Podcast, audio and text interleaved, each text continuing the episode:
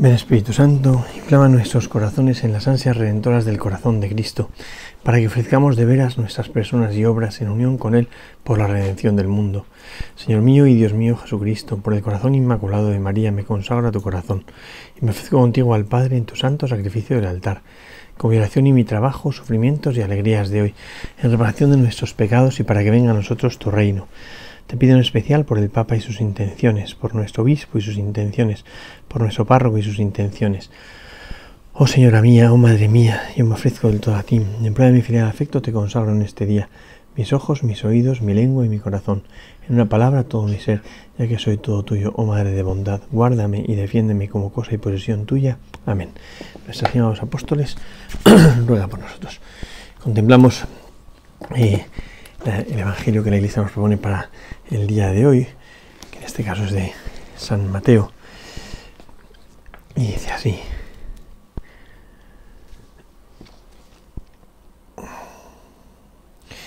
Dice, pasando de allí, Jesús vino junto al lago, junto al mar de Galilea, subió al monte y se sentó allí. Y se le acercó mucha gente, trayendo consigo cojos, lisiados, ciegos, mudos y otros muchos, los pusieron a sus pies y él los curó. De suerte que la gente quedó maravillada al ver que los mudos hablaban, los lisiados quedaban curados, los cojos caminaban y los ciegos veían, y glorificaron al Dios de Israel. Jesús llamó a sus discípulos y les dijo, Siento compasión de la gente, porque hace ya tres días que permanecen conmigo y no tienen que comer, y no quiero despedirlos en ayunas, no sea que desfallezcan en el camino. Le dicen los discípulos, ¿Cómo hacernos en un desierto con pan suficiente para saciar a una multitud tan grande? Díceles Jesús, ¿cuántos panes tenéis? Ellos dijeron siete y unos pocos pececillos. Él mandó a la gente acomodarse en el suelo. Tomó luego los siete panes y los peces, y dando gracias los partió, e iba dándolos a los discípulos, y los discípulos a la gente. Comieron todos y se saciaron, y de los trozos sobrantes recogieron siete espuertas llenas. Es un evangelio que he puesto al comienzo del Adviento, yo creo que nos da bastantes indicaciones muy interesantes, ¿no? Eh, de las cuales voy a resaltar, yo creo que dos o tres. ¿no? Eh, lo primero que, sorprende es eh, la conciencia tan clara de que estamos en un tiempo en el que se cumplen las promesas. ¿no? Cuando empieza este Evangelio así, indicando pues que, mm, o sea, esta superabundancia y que, y que los cojos andan, los mudos hablan, los ciegos ven, claramente recuerda a los oráculos mesiánicos, esos que hablaban del año de gracia del Señor, perdón, que se anunciaba con la venida del Mesías, ¿no?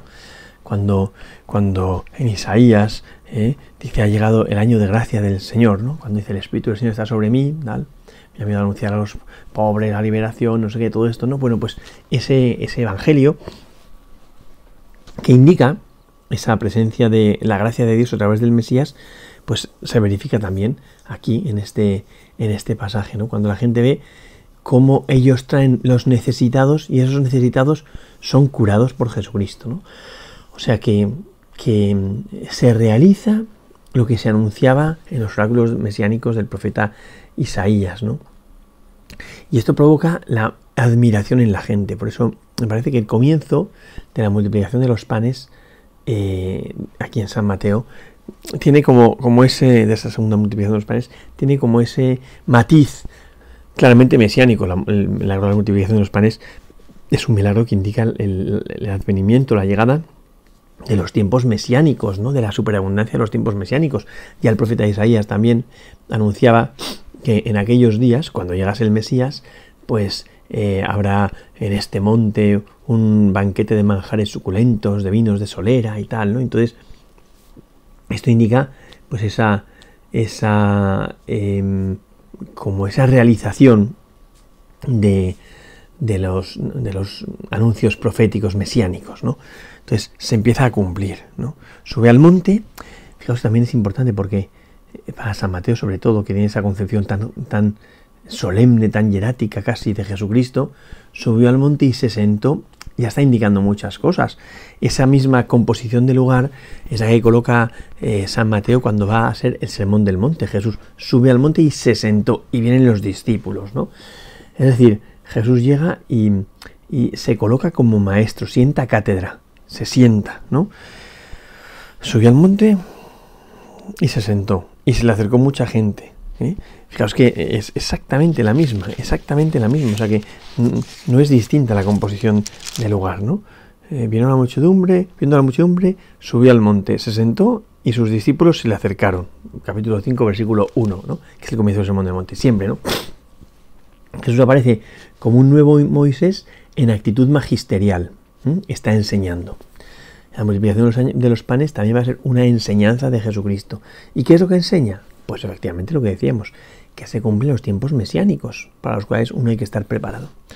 Tiene que estar preparado. Bueno, entonces habla claramente de ese tiempo del jubileo en el que todo vuelve a su legítimo dueño. Y por tanto el tiempo mesiánico es el tiempo en el que el Mesías viene a devolver a su legítimo dueño, que es Dios, aquello que se le había extraviado, que es el ser humano. Entonces vuelve a poner todo en su sitio se acercó la gente llevando consigo con ojos lisiados, ciegos, mudos y otros muchos, ¿no? Los pusieron a sus pies y él los curó. Es muy bonito todo, ¿no? Y la gente quedó maravillada. Pero, pero vuelvo a, la, como a insistir, ¿eh? No solo queda maravillada por el hecho de que queden curados, sino queda maravillada porque deduce, del hecho de que queden curados, deduce que estamos ya en los tiempos mesiánicos. O sea, ya no estamos en el Antiguo Testamento en el que había que soñar, aceptando una situación como de precariedad, había que soñar porque en un futuro vendría Dios a salvar a su pueblo. No, no, ya no estamos en esa época, estamos en el tiempo del cumplimiento. Y por eso quedaban maravillados y daban gloria al Dios de Israel, ¿no? Estar asombrado y glorificar, las dos cosas. Porque Dios responde, porque Dios no es solo una promesa de la antigüedad, sino un cumplimiento real.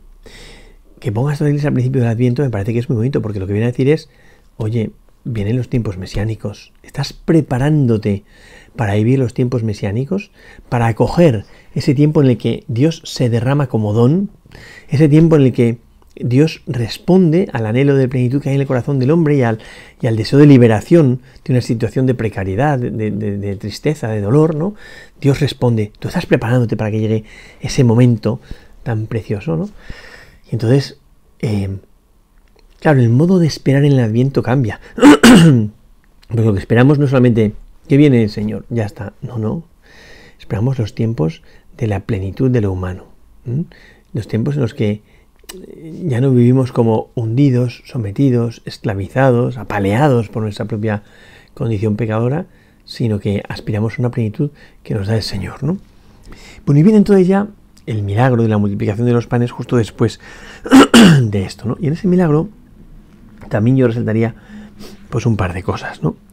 Dice, Jesús llamó a sus discípulos, esto también es, bonito, es que siempre eh, en el Evangelio hay como matices que hay que resaltar llamó a sus discípulos no solamente ah, venid para acá, los convocó, ¿no? Los convocó de nuevo, subyace como la llamada, la vocación, ¿no? Los llamados, los reunidos, los convocados, aquellos destinados a formar la iglesia, ¿no? Los convocó a sus discípulos y les dijo.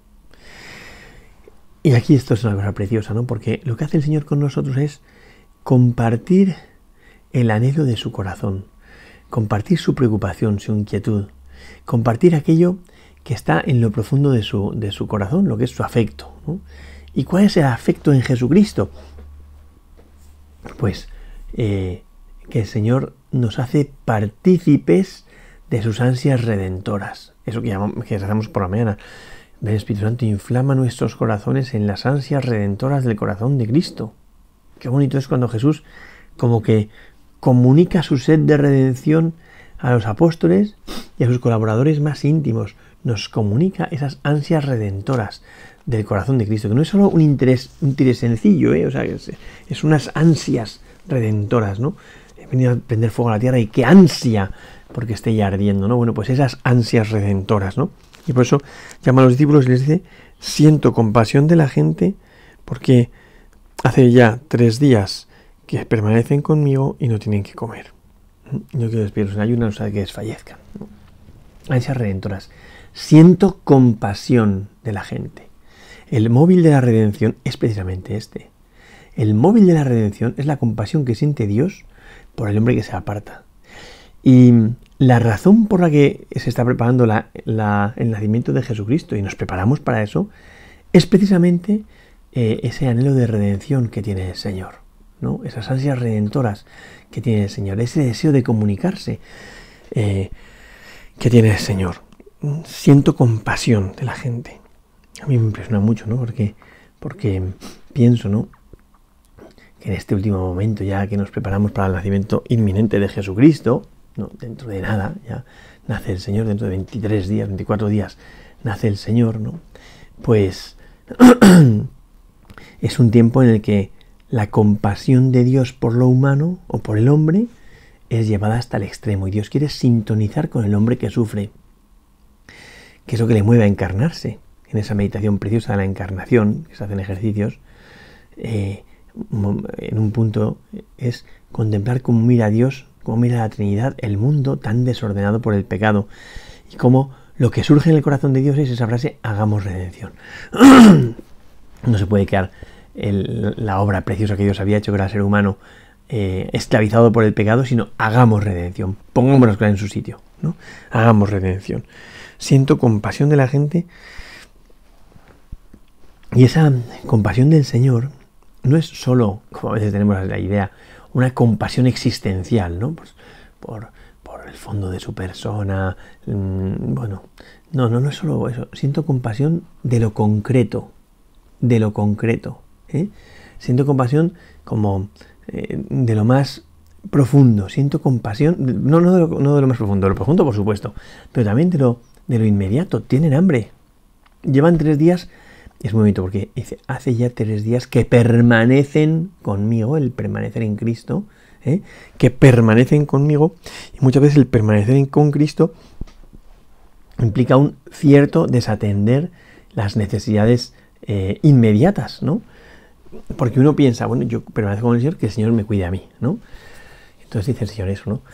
Siento compasión porque llevan ya tres días que permanecen conmigo y no, eh, no tienen que comer, y no quiero despedirlos en ayuno, no sea que desfallezcan en el camino. a mí me impresiona mucho cómo conoce eh, Dios la naturaleza del hombre. Y no se escandaliza. No dice, vaya verga de ser humano que por tres días ya está muerto de hambre y va a desfallecer. No, no.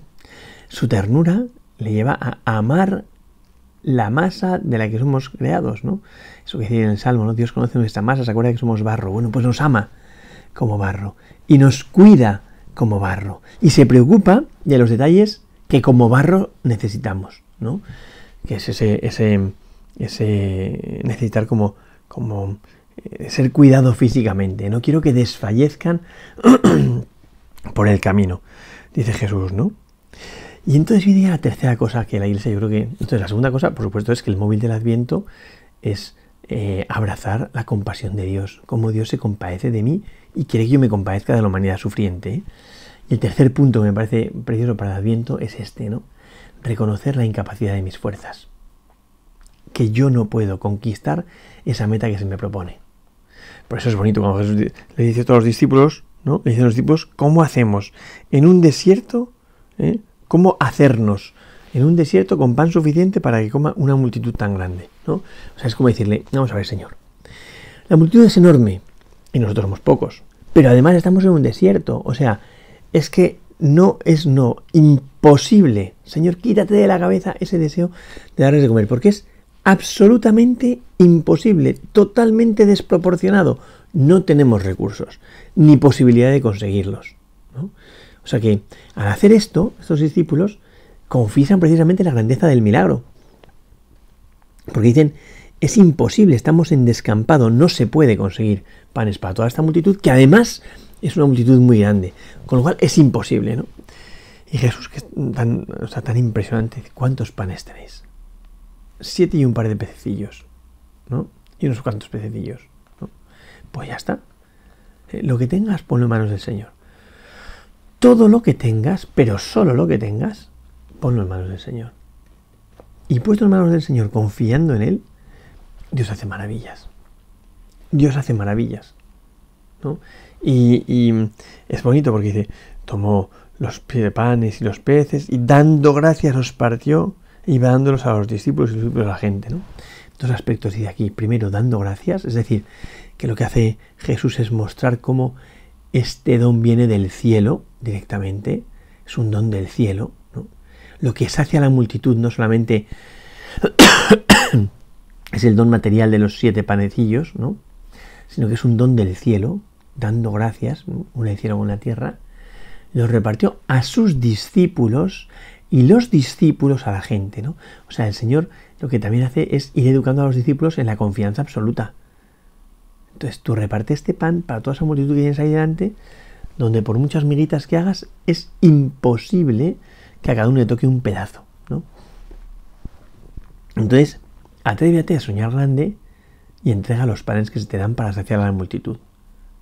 Entonces, esa iglesia, esos discípulos, que siente vértigo ante la misión que se le propone, porque no tienen capacidad, es imposible ¿eh? que tengan eh, capacidad para poder mm, saciar esa multitud sedienta, y sin embargo el Señor lo hace. El Señor lo hace. Dice, eh, tomó luego los panes, los peces, tal, dice, los partió e iba dándoselos a los discípulos y los discípulos a la gente comieron todos y se saciaron. Y de los trozos sobrantes recogieron siete eh, espuertas llenas. O sea, al final sobra una, plenitud. O sea, es muy bonito porque el número 7, que está aquí en los dos momentos, ¿no? Eh, indica, por un lado, esa, mm, eh, esa carencia o esa fragilidad, pero por otro lado indica pues que efectivamente eh, hay una posibilidad mm, eh, de fiarse y cuando uno se fía, el Señor no multiplica un poquito, sino que da y sobra, y sobra en plenitud. O sea, las sobras son plenitud, el número 7, siete puertas llenas, en la plenitud hasta arriba, sobra, ¿no? Porque estamos de nuevo, os lo digo, en el tiempo de la superabundancia del Mesías, ¿no? Entonces, al final de este Evangelio recogen, eh, eh, dice, de los dos sobrantes recogieron siete puertas llenas, ¿no? El final del Evangelio vuelve al inicio del Evangelio. En el inicio del Evangelio se veían esos signos mesiánicos de la acción de Dios, ¿no?